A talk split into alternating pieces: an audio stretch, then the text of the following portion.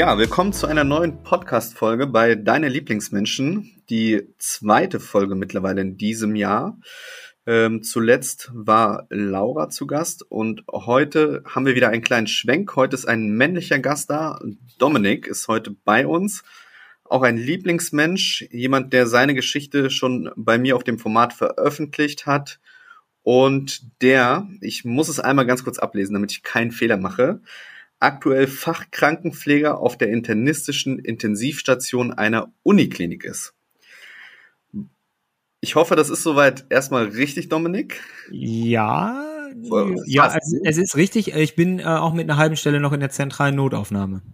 Du bist mit einer halben Stelle. Das ist sehr, sehr löblich. Das äh, bringt mich so ein bisschen mehr ins Intro rein, worüber wir gleich reden werden. Also wir sind heute tatsächlich ähm, ein Stück weit in der Pflege unterwegs auch was ähm, deine Person und deine Geschichte angeht. Ähm, und wir werden dann immer mal wieder auch tiefer einsteigen. Du wirst uns einmal mitnehmen in deinen Berufsalltag, in deine Gedankenwelt, was das Thema Pflege angeht, vielleicht vor Corona, während Corona, nach Corona. Ähm, 2014 hast du deine Ausbildung gestartet. Ganz genau. Mhm. Und bist, wie gesagt, heute auf der Intensivstation der Uniklinik. Vielleicht nimmst du uns einmal ganz kurz mit, wie können wir uns denn einen Alltag bei dir in der Uniklinik vorstellen? Ja, erstmal äh, vielen Dank für die Einladung und auch Hallo an alle Lieblingsmenschen. Ich freue mich total heute hier über die Pflege auch sprechen zu können, mit dir in den Austausch zu gehen und ja, wie, wie sieht der Alltag eigentlich aus? Ähm, Gehen wir mal von der aktuellen Situation aus. Du hast ja gerade gesagt, dass wir ähm, auch noch über davor, also vor Corona etc. sprechen. Aktuell ist es so, dass wir natürlich den absoluten Fachkräftemangel, den wir in vielen Berufen in Deutschland haben, in der Pflege ganz besonders spüren, dass wir auch eine erhöhte äh, Krankenwelle haben, also einen hohen Krankenstand und natürlich auch viele Leute, die den Beruf durch die Corona-Pandemie auch wirklich ähm, verlassen haben im Sinne von besonders von den akuten Bereichen, also Intensivstation, Notaufnahmen und ähnliches, sind viele Leute natürlich auch ja weggegangen in andere Bereiche, weil es halt sehr hart war. Und ähm, ja, wir erleben aktuell, so wie wir es auch immer wieder mitbekommen durch die Medien, natürlich sehr viele dramatische Situationen. Ähm, aktuell ist natürlich die die Kinderbereiche, ne, die auch sehr in den Medien stehen, weil dort ähm, die Kinder nicht richtig versorgt werden können. Wir haben auch auf den Erwachsenen Intensivstationen Probleme und ja, der Alltag ist wirklich sehr, sehr erschwert und ähm, ja, das ist etwas, wo wir versuchen gegen anzukämpfen, aber man muss ehrlicherweise sagen, dass in den letzten zehn Jahren besonders die Tendenz natürlich sehr, sehr stark nach unten gegangen ist. Also wir stehen vor massiven Problemen und ähm, ich hoffe, dass wir in diesem Jahr einige Lösungen finden können. Also ja, die Situation ist wirklich sehr angespannt. Kampf ist ein Stichwort, was mir gerade so hängen geblieben ist in deinem, ähm, in deinem Vorwort, nenne ich es mal. Ähm, würdest du denn sagen, und du bist ja jemand, der auf Instagram schon sehr, sehr die Fahne hochhält, also sehr, sehr aktiv ist und da auch ähm, diesen Kampf ja wirklich lebt, würdest du denn sagen, dass der Kampf vielleicht heute nach Corona in Anführungsstrichen ein noch größerer ist, was Rahmenbedingungen angeht, als vor oder während der Zeit? Ja, also definitiv. Ähm, ich habe, man, man muss, lass uns mal so anfangen. Also ähm, bei mir ist es äh, so gekommen, dass ich natürlich durch die äh, Corona-Pandemie ähm, überhaupt erst die Chance bekommen habe, auf den sozialen Medien auch aktiv zu sein und dementsprechend auch ähm, überhaupt erst diesen Arbeitskampf in die mediale Welt tragen konnte. Vorher war es so, dass ich mich halt über Gewerkschaft äh, und ähnliches halt äh, versucht habe zu engagieren und halt einige Sachen zu machen. Und durch diesen Joko und Klaas Beitrag, den ich damals hatte, das war ja dieses Video nicht selbstverständlich, was da die Nacht über ja, glaube ich, sechs, sieben Stunden lief, was auch den deutschen Fernsehpreis gewonnen hatte. Dadurch ähm, haben sich natürlich einige Türen geöffnet und ich habe mir damals gedacht, Mensch, jetzt hast du hier Instagram nicht nur für deine Urlaubsbilder oder für deine Food-Blog-Beiträge, äh, sondern du kannst die auch ein bisschen über deinen Beruf schreiben, weil anscheinend interessiert es ja auch einige Leute und es bringt vielleicht auch was. Und dann kam ja die knallige Corona-Pandemie, die ja besonders auf der Intensivstation, wo ich damals gearbeitet habe, halt extrem, ja, es war, es war einfach krass, es war Wahnsinn, was man da erlebt hat. Und die Medien haben natürlich die Türen ganz weit geöffnet auf einmal. Also jeder wollte mit Pflegekräften sprechen, jeder wollte von den Intensivstationen hören. Ähm, die Medien waren ja voll von Stories aus dem Pflegesektor. Und dadurch hat sich natürlich der Arbeitskampf vor allen Dingen auch ähm, verändert ne, weil man halt einfach die Medien anders bespielen konnte und dieses Thema war richtig krass präsent. Also das heißt, die Medien haben so viel darüber berichtet, dass man teilweise innerhalb von einem Monat fünf, sechs starke Berichte auch gelesen hat oder gesehen hat im Fernsehen.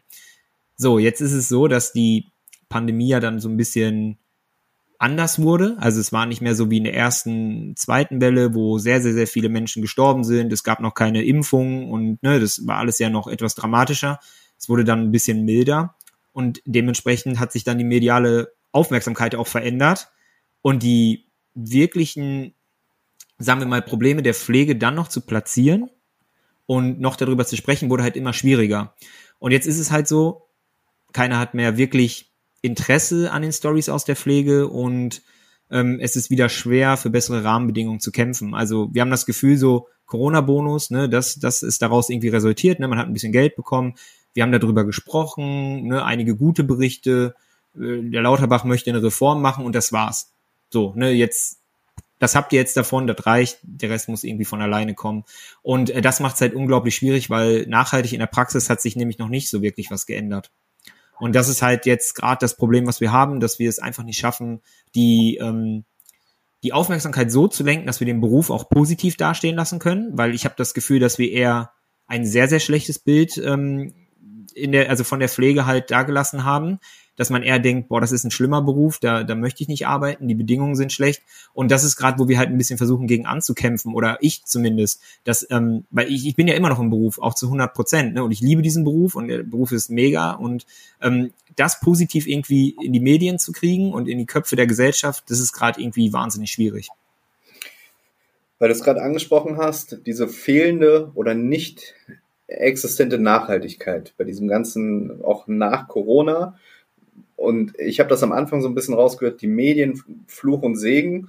Würdest du aber auch so weit gehen, dass du sagst, naja, die Medien als Träger sind aber auch ein Stück weit schuld, dass wenn die Medien das immer so ausschlachten und gewisse Dinge pauschalisieren, dass wir gar keine Nachhaltigkeit hinbekommen, egal wie stark wir kämpfen.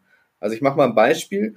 Ähm, du hast es ja eingangs gesagt, natürlich ist es schön, wir haben eine kostenlose App, wir können ähm, vielleicht auch uns gewerkschaftlich oder politisch engagieren, wir haben bestimmte Bühnen, aber gleichzeitig der Inhalt auf diesen Bühnen, den wir dann transportieren, der ist ja stets mit negativen Dingen voll, wie zum Beispiel schlechte Entlohnung, schlechte Rahmenbedingungen und und und. Das heißt, wir bewegen uns ja in einem Teufelskreis, in dem wir aus meiner Meinung oder aus meiner Sicht der Dinge ja nur ganz, ganz schwer ähm, eine A, Nachhaltigkeit hinbekommen und B, ähm, es hinbekommen, Leute für diesen Beruf zu begeistern. Wo siehst du denn da den Ansatz zu sagen oder, oder die Rettung zu sagen, das könnte man aber vielleicht anders machen in dem Moment? Ja, das ist ähm, ein gutes Thema, was du ansprichst, weil ich mir da auch viel Gedanken drüber mache und ich beobachte ja auch ähm, die Menschen, die in den sozialen Medien für die Pflege tätig sind und halt Sachen posten, berichten. Und es ist nun mal so, ich sehe es ja auch auf meinem Account, wenn ich ähm, über dramatische Sachen berichte, über Missstände, über Probleme, über ja, vielleicht negative Erfahrungen, die ich gemacht habe, dann, dann, dann generiert das natürlich mehr Klicks und ich könnte wahrscheinlich äh, einige hunderte, tausende Follower mehr haben, wenn ich jeden Tag nur über diese krassen Missstände sprechen würde.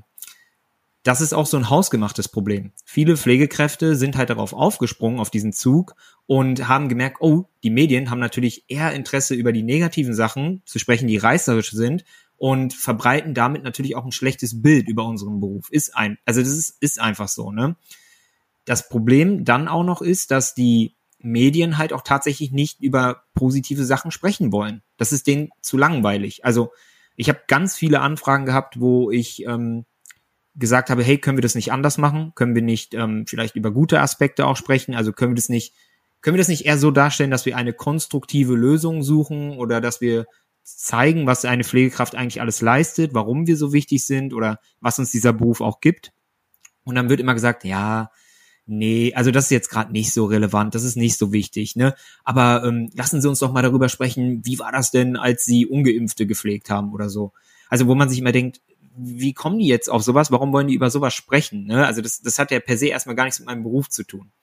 Das ist natürlich, ähm, das ist natürlich ein Riesenproblem und es ist, ich sehe es halt so, dass wir uns das auch selber ja so ein bisschen befeuern, ne? indem wir halt wirklich halt viel Negatives auch berichten. Es gibt ja viele große Influencer auch äh, aus der Pflege, die nur negativ berichten.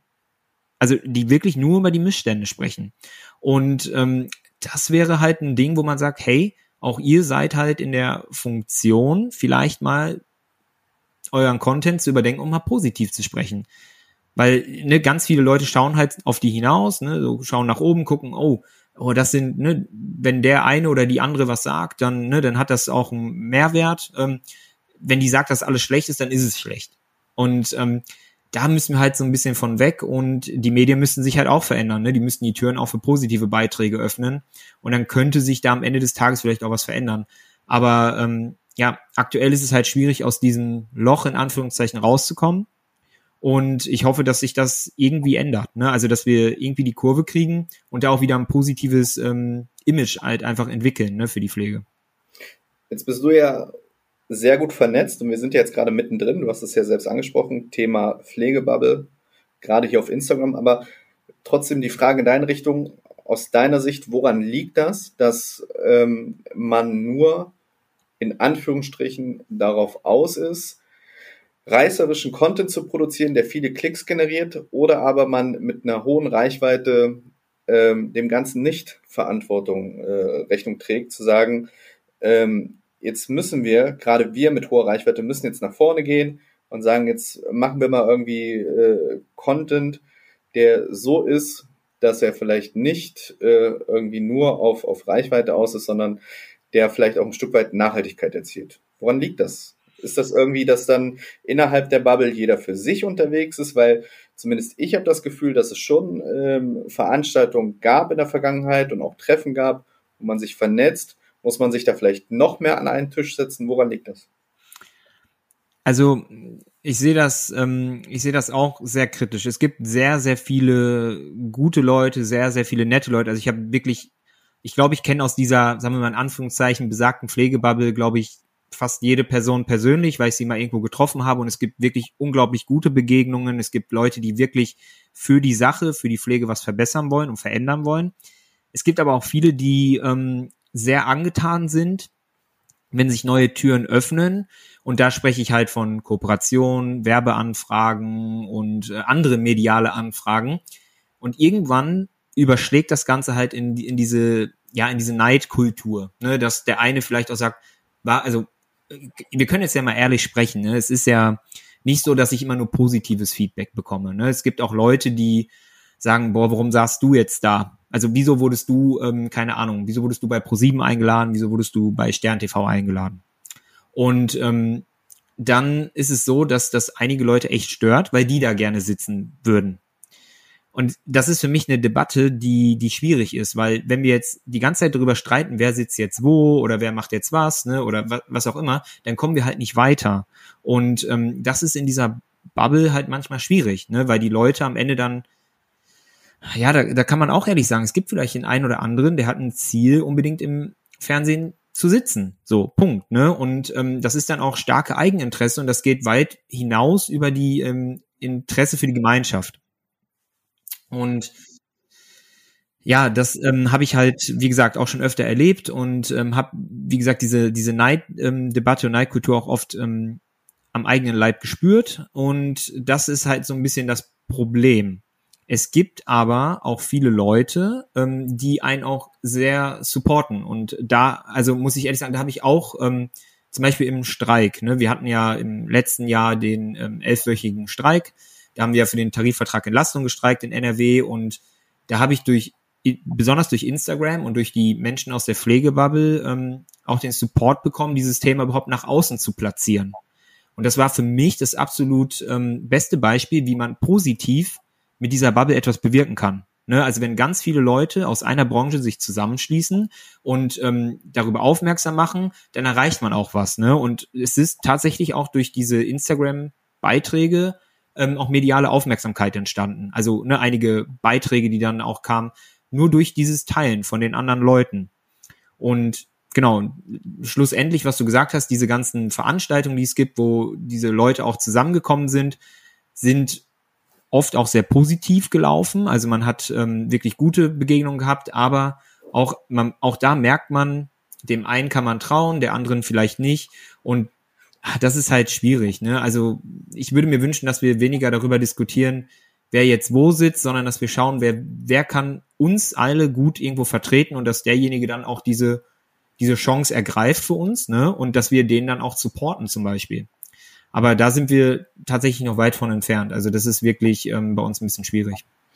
Jetzt bin ich ja jemand, ähm, der auch öffentlich Anfang des Jahres gesagt hat auf dem Format, dass ich ähm, schon dafür Sorge tragen möchte, auch mit meiner Reichweite und Verantwortung, dass wir weniger Neidkultur haben, weniger Ellbogengesellschaft. Deshalb ähm, lass uns das mal ruhig ausblenden, ähm, ohne das jetzt irgendwie zu bewerten, ob das jetzt negativ war oder positiv. Ähm, was du gerade angesprochen hast, ist sehr, sehr richtig und wichtig. Vielleicht habe ich einen Lösungsansatz. Äh, mal schauen. Ich kann mich erinnern, damals war ähm, bei dem Streik, das war ja Doc Caro, die ja ihren Account zur Verfügung gestellt hat. Ähm, und vielleicht ist, ähm, das habe ich auch schon mit zwei, drei anderen aus dieser äh, Pflegebubble besprochen. Vielleicht ist es einfach ähm, nachhaltiger oder eher eine Lösung zu sagen, ihr müsst euch mehr austauschen und vernetzen mit euren Themen im Quervergleich. Was meine ich damit? Dass ähm, ihr weggeht davon zu gucken, was macht der eine oder ich sitze vielleicht irgendwo da am Fernsehen, sondern dass wir schauen, dass wie ich jetzt zum Beispiel, ich bin ja trotzdem relativ neutral unterwegs, auch wenn ich immer jemand bin, der sagt, Pflege geht uns alle an, auch wenn ich nicht aus der Pflege komme, aber ähm, wenn ich euch supporte oder wenn jemand euch aus der, ja, fällt mir jetzt erstmal partout keine Branche ein, aber es kann ja sein, dass wir Influencer haben aus dem Bereich Fitness, Food, Automotive, was weiß ich. Und ähm, da jemand äh, habe mit einer Verantwortung, der das Thema halt irgendwie aus dem externen Licht nochmal reinträgt, dass man ähm, dann innerhalb der Gesellschaft mal eine breite Masse abdeckt, um da irgendwie Nachhaltigkeit zu erzielen. Weil ich glaube, ähm, tatsächlich, zumindest ist meine Wahrnehmung und so sehe ich das auch des Öfteren, dass wenn ihr euch innerhalb dieser Bubble weiter bewegt, ähm, gewisse Dinge dann halt nicht nachhaltig sind. Ja, man, weil ich merke es ja auch bei mir, ähm, wir, wir sind irgendwo, und das sage ich auch, eine Art Familie, aber du musst ab und zu trotzdem ja mal mit wem anders Kaffee trinken gehen und aus dieser Familie ausbrechen. Ähm, das ist einfach so, um irgendwie den Horizont zu erweitern. Gerade bei so spitzen Themen, die ihr habt.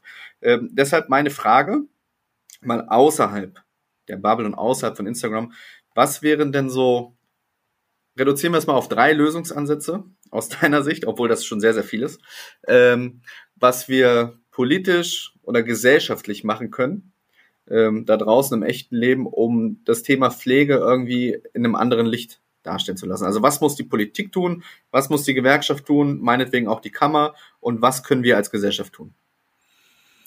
Okay, das ist, ähm, ich finde es gar nicht so einfach, das zusammenzufassen, weil das halt ein hochkomplexes Thema ist. Aber, also ich habe ich hab da ja schon öfter mal drüber nachgedacht. Von der Gesellschaft ähm, erwarte ich halt, dass sie auch klar Stellung bezieht, also zu dieser Thematik Pflege. Und da geht es in einen darum, wenn du, sagen wir mal, selbst als Betroffener oder wenn du ne, jemanden angehör also einen Angehörigen auf Station hast und du erlebst etwas, sagen wir mal, etwas, was nicht so gut lief, dass man zum einen diese Probleme auch nach außen trägt und diese auch benennt. Ne? Weil ganz oft ist es so, dass die Missstände halt auch von der Gesellschaft dann ausgeblendet werden. Ich kann das auch verstehen, dass wenn du ähm, ne, eine schlechte Erfahrung gemacht hast, dass du auch froh bist, wenn das Ganze vorüber ist. So, aber zum einen wäre es gut, wenn man halt auch mit Nachdruck diese Sachen auch in die Politik tragen würde. Zum anderen ist es aber auch so, dass man die positiven Erfahrungen mit Pflegekräften und egal mit wem ich gesprochen habe, ähm, mit den Leuten, die ähm, gute Erfahrungen bei uns gemacht haben, die sind unglaublich dankbar und die haben einen ganz anderen Blick auf unseren Beruf. Also die haben halt ja hautnah mitbekommen, was wir da vielleicht tagtäglich geleistet haben, ne, was für Gespräche wir geführt haben. Wenn man auch die positiven Dinge vielleicht auch mit nach außen tragen würde und einfach positiv darüber sprechen würde. Ne, das ist das, was die Gesellschaft machen kann. Ich finde, die Gesellschaft kann halt ein Stück weit nur unterstützen, aber kann nicht den also kann nicht den Hauptteil einer Bewegung oder einer Veränderung ausmachen. Sie kann nur den, meiner Meinung nach, den letzten Impuls vielleicht für politische Entscheidungen oder sagen wir mal, sie kann den letzten Impuls gehen, damit die Politik vielleicht anfängt zu handeln, weil sie merkt, okay, das ist jetzt vielleicht äh, in, in unserem Bundesland oder ähnliches gerade relevant, das beschäftigt die Leute und da müssen wir was machen. Also darüber sprechen. Ne? Die Gesellschaft muss einfach darüber sprechen und dieses Thema nicht ausblenden. Politisch gesehen haben wir natürlich ähm, wahnsinnig viel, was passieren kann. Ne? Zum einen muss die Politik einfach lernen, Geld in die Hand zu nehmen. Punkt. Das ist, das ist einfach eines der wichtigsten Sachen. Und bei Geld geht es ja nicht primär darum, dass man sagt, hey, alle Gehälter werden jetzt auf 7000 Euro brutto aufgestockt. Nein, nein, es geht auch um Ausstattung, Ausbildungsbedingungen, Digitalisierung, ähm, vor allen Dingen Nachhaltigkeit für, ähm, also Investitionen auch tätigen für zum Beispiel Aufenthaltsräume, Pausenräume, das sind wirklich, das hört sich jetzt banal an, ne? aber wir müssen die Ausstattung wirklich auch einfach mal verbessern. Wir müssen ähm, Konzepte entwickeln und vor allen Dingen diese Konzepte, die wir zum Beispiel für, sagen wir mal, wie können wir mit ähm, alleinerziehenden Eltern, die in der Pflege arbeiten, wie können wir die unterstützen, dass sie trotzdem noch den Beruf ausüben können, aber gleichzeitig halt auch als ähm, Vater oder Mutter irgendwie agieren können.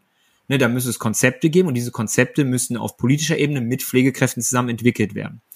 Dann ist es so, dass wir auf jeden Fall die komplette Versorgungsstruktur oder unser Gesundheitssystem in Deutschland endlich neu denken müssen.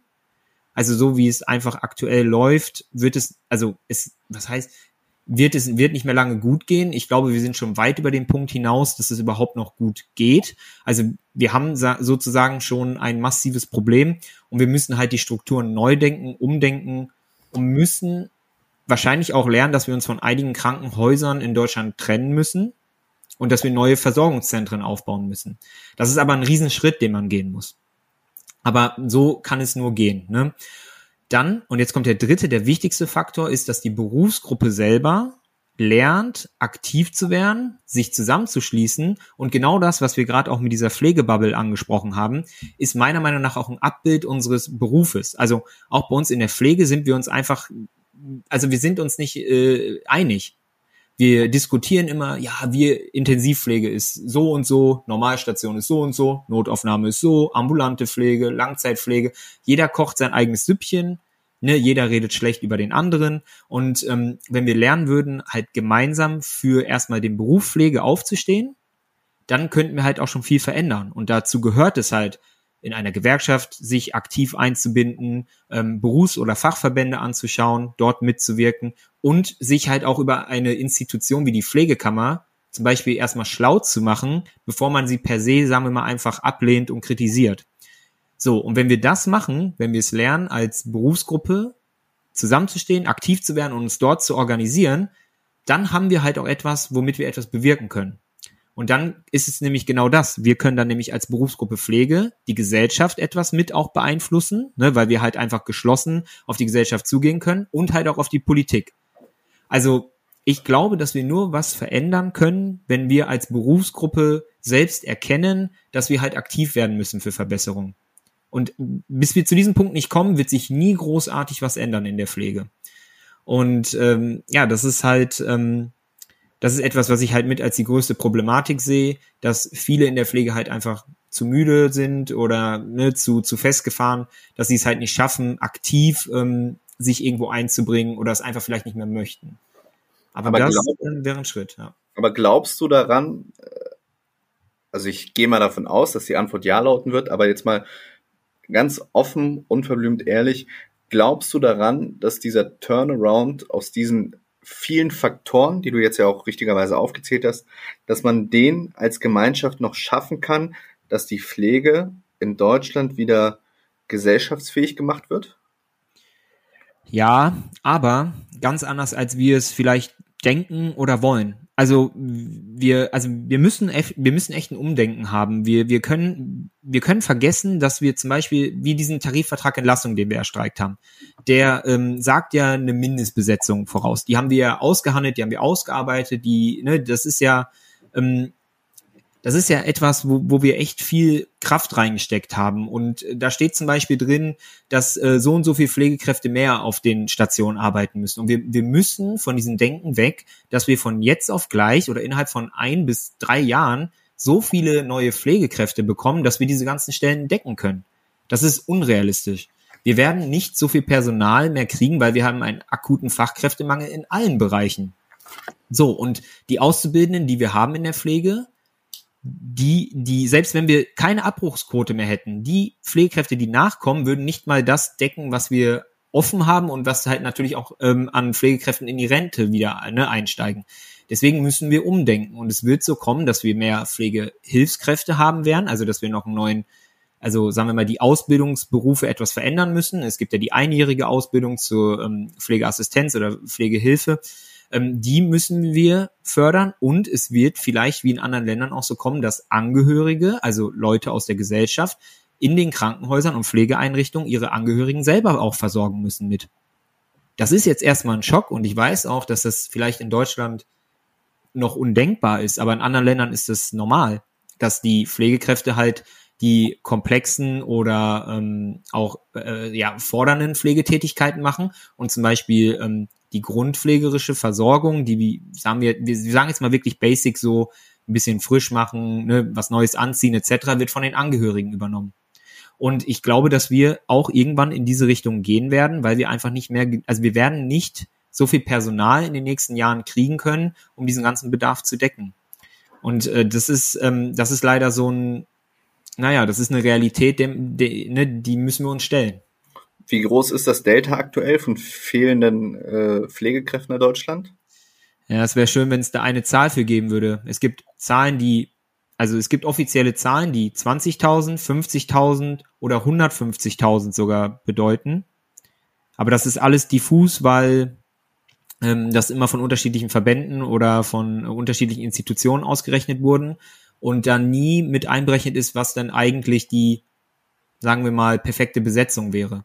Es ist aber so, dass eine Studie rausgekommen ist, bis 2038 werden circa 1,2 Millionen Pflegekräfte in Rente etc. gehen. Und das ist eine enorme Summe. Und das, also das ist unser Problem, ne? Gut, der demografische Wandel, der greift ja in viele Branchen halt rein, ne? Ja. Und jeder muss natürlich äh, für sich gucken, wie gehe ich damit um.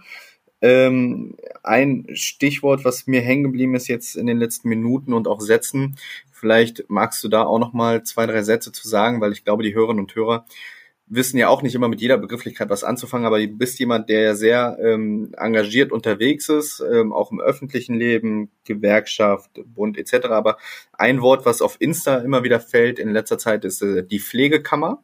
Hm. Ähm, dass du vielleicht da noch mal kurz erzählst, was es damit auf sich hat, wo sind Vor- und Nachteile? Genau, also in, in Deutschland haben wir ja ein, ein System der Kammern. Also wir haben ja die zum Beispiel die Handwerkskammer, die Ärztekammer, Apotheken, äh, Apothekerinnenkammer.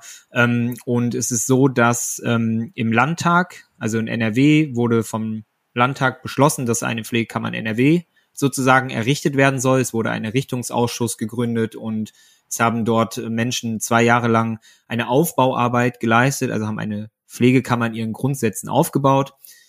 Das Problem ist, dass ähm, die, also äh, es gibt Leute, die kritisieren Kammerstrukturen. Ähm, es gibt dann natürlich Leute aus der Pflege, die die Pflegekammer kritisieren, weil die Pflegekammer ist ein ist eine Institution, die auf politischer Ebene sozusagen eine Selbstverwaltung des Berufes ähm, bedeutet. Das heißt, ähm, Pflege verwaltet sich selber. Und ähm, im Grunde genommen überträgt der Staat, wir sagen es jetzt mal hoheitliche Aufgaben, so nennt man das, an die Pflegekammer und die Pflegekammer verwaltet dann ihre Berufsgruppe selber. Das heißt, die Pflegekammer schreibt eine Berufsordnung, also ne, definiert, was ist eigentlich Pflege, welche Voraussetzungen oder Qualifikationen müssen Pflegekräfte haben, ähm, Fort, Fortbildungspflicht, ne, also es ist ja so, wenn, wenn wir zum Hausarzt gehen, zum Beispiel, der muss ja im Jahr so und so viele ähm, Fortbildungen und ähnliches besuchen, um immer nach dem neuesten Stand oder nach bestem Wissen halt medizinisch zu agieren ist ja für uns also auch völlig selbstverständlich. Ne? Also du gehst, willst ja auch nicht zum Hausarzt gehen, der äh, Sachen macht, die vor 20 Jahren irgendwie praktiziert wurden. Und so ähm, ist das Denken auch für die Pflege. Also die, die Pflege ist ja auch ein professioneller Beruf, der nach Leitlinien und immer neuesten wissenschaftlichen Erkenntnissen sozusagen stattfindet. Wir haben eine Wandlung in der Pflege. Wir sind nicht mehr, sagen wir mal, die, die Ordensschwester, die ähm, aus Barmherzigkeit äh, von Tür zu Tür rennt, ähm, sondern wir sind eine eigene Profession, die sich auch immer weiterentwickelt. Ne? Wir haben Wissenschaftler und Wissenschaftlerinnen, die Studien, Leitlinien etc. entwickeln. So, daraus hat sich dann diese Idee ergeben, dass die Pflegekammer das auch macht. Und jetzt kommt, jetzt kommt so ein bisschen der Knackpunkt, ähm, das Heilberufegesetz, also die Pflegekammer ist aus dem Heilberufegesetz auch ähm, entstanden. Da ähm, ist halt verankert, dass eine Kammer nur hoheitliche Aufgaben übernehmen kann, wenn sie die ganze Berufsgruppe repräsentiert. So, was bedeutet das? Jede einzelne Pflegekraft ist sozusagen ein Pflichtmitglied. Weil sonst kann eine Kammer nicht ihre Funktion ausüben, weil sie natürlich für ihre ganze Berufsgruppe sprechen muss. So. Das ist jetzt, was du meinst mit, mit, mit Kritik. Viele haben diesen Begriff Pflichtmitgliedschaft dann halt als Zwang definiert, haben es halt sehr kritisch ausgesprochen, haben gesagt, hey, ich muss da, ich muss da Mitglied sein, ob ich es will oder nicht, und ich muss auch noch einen Beitrag zahlen. Das heißt, ich bin ein Zwangsmitglied und muss einen Zwangsbeitrag zahlen. Das sind natürlich erstmal zwei Begriffe, wenn die einfach fallen, ohne dass man weiß, was diese Institution eigentlich macht, dann schreckt das ab. Es ist so, dass die Aufklärungsarbeit dann natürlich ultra wichtig ist.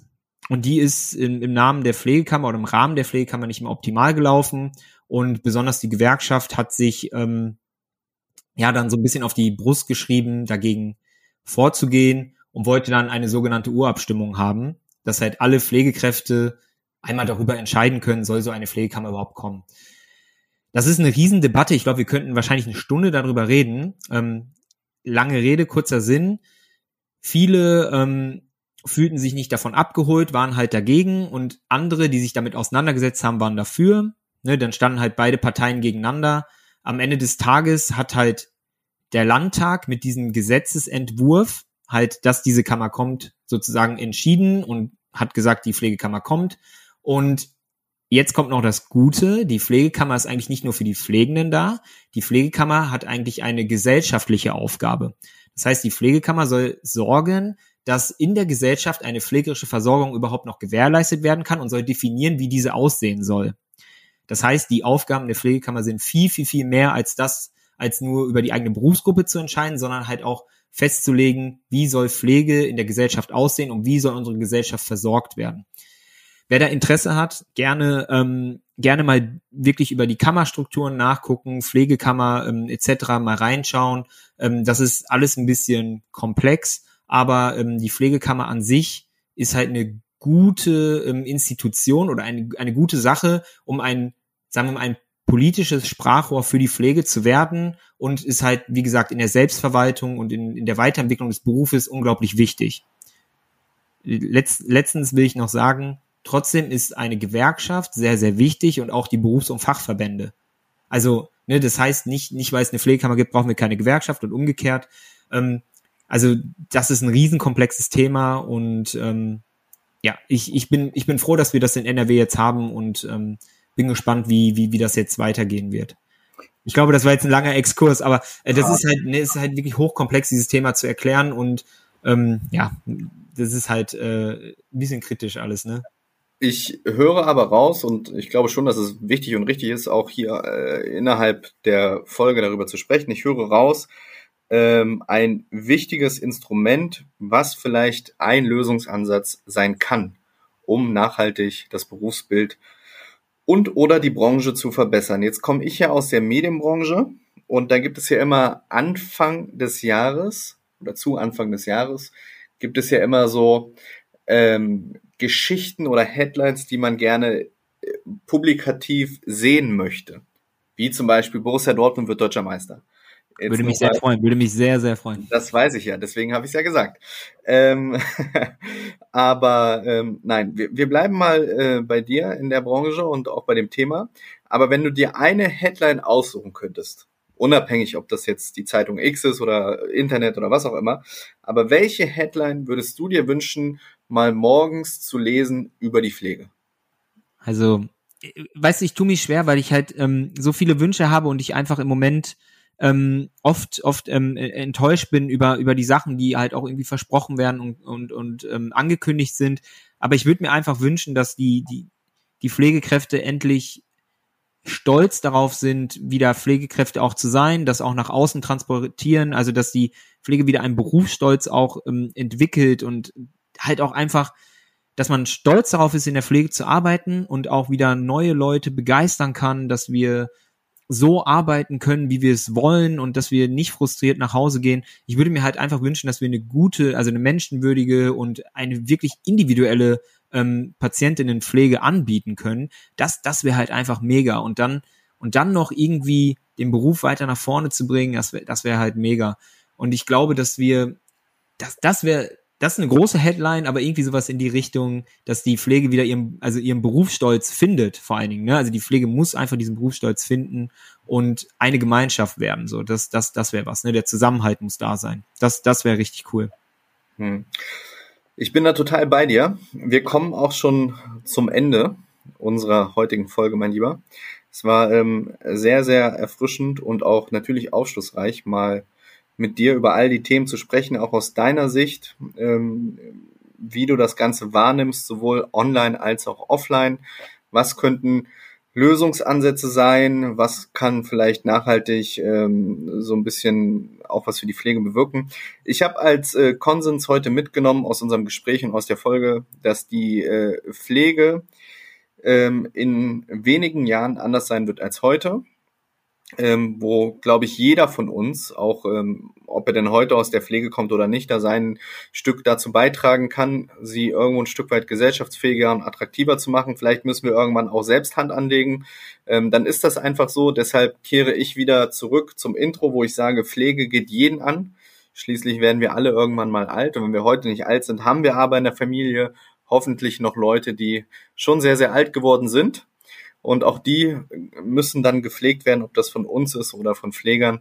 Ähm, das ist meiner Meinung nach auch völlig egal, denn wie gesagt, das ist äh, ja etwas, was, was gesellschaftlich irgendwo verankert sein muss und wo wir ähm, alle auch ein Stück weit dann da den Stolz wieder herbeiführen müssen. Ich äh, danke dir für deine Zeit, lieber Dominik. Ähm, wir werden natürlich auch ausführlich äh, innerhalb der Folge auch nochmal dich äh, in den Fokus rücken, dich verlinken. Wer Fragen hat, äh, der kann die auch jederzeit nochmal dann im Nachgang in Richtung deine Person stellen. Ich weiß, du bist ja sehr, sehr umtriebig. Hab sogar von dem einen oder anderen im Vorfeld gehört, dass du momentan die aktivste Person bist, was, was das Thema Pflege angeht. Ähm, kann ich so unterschreiben, also zumindest das, was ich mitbekomme. Deshalb ähm, hat es mir auch großen Spaß gemacht, heute mit dir zu sprechen und bin auch froh, dass du hier ähm, bei mir in dem Podcast äh, zu Gast gewesen bist, um da einfach nochmal ein bisschen eine Strahlkraft und eine Spitze zu setzen, auch in Richtung der Leute da draußen, die das Ganze dann vielleicht auch nochmal anders wahrnehmen. Und ich wünsche mir auch für euch innerhalb der Bubble, dass ihr weiter euch austauscht, vernetzt, vielleicht mit ein bisschen weniger Ellbogen und ein bisschen weniger Neid, dafür mit noch mehr Zusammenhalt und ähm, ich bin auch von Berufswegen Optimist und glaube, dass man da ähm, im Verbund auch nochmal den Turnaround schaffen kann. Das war jetzt ein sehr, sehr langes Schlusswort. Ich übergebe ähm, ein letztes Plädoyer an dich. Du darfst gerne nochmal ein paar persönliche Worte gerne an die Hörerschaft oder an die Leute da draußen richten. Du hast das Wort, lieber Dominik. Ja, erstmal vielen lieben Dank für deine Worte, für, für die Chance, auch ähm, hier nochmal darüber zu sprechen. Und ähm, so Formate wie, wie deine Lieblingsmenschen etc. sind halt auch wirklich Vorbildformate, äh, ähm, wie es halt auch gemeinschaftlich gehen kann. Deswegen ähm, wirklich äh, unglaublichen Dank auch nochmal, dass ich Teil davon sein darf.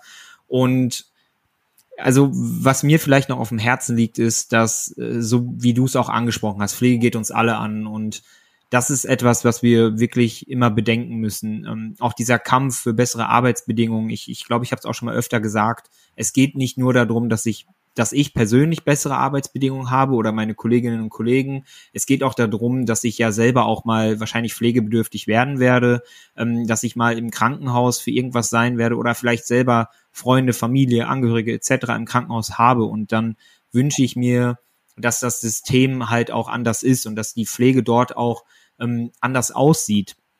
Und deswegen ist diese, dieser, dieser Kampf für, für bessere Bedingungen ist halt deswegen auch so wichtig, weil es halt uns alle auch betreffen wird und wir alle auch nachhaltig davon was haben werden. Deswegen wünsche ich mir, dass jede und jeder vielleicht einmal in sich geht und auch überlegt, boah, wenn ich jetzt vielleicht im Krankenhaus wäre, wie würde ich mir das denn wünschen? Und dann würde man, glaube ich, ganz schnell auf die, auf diesen Nenner kommen, ja, da muss sich was ändern, da muss was besser werden.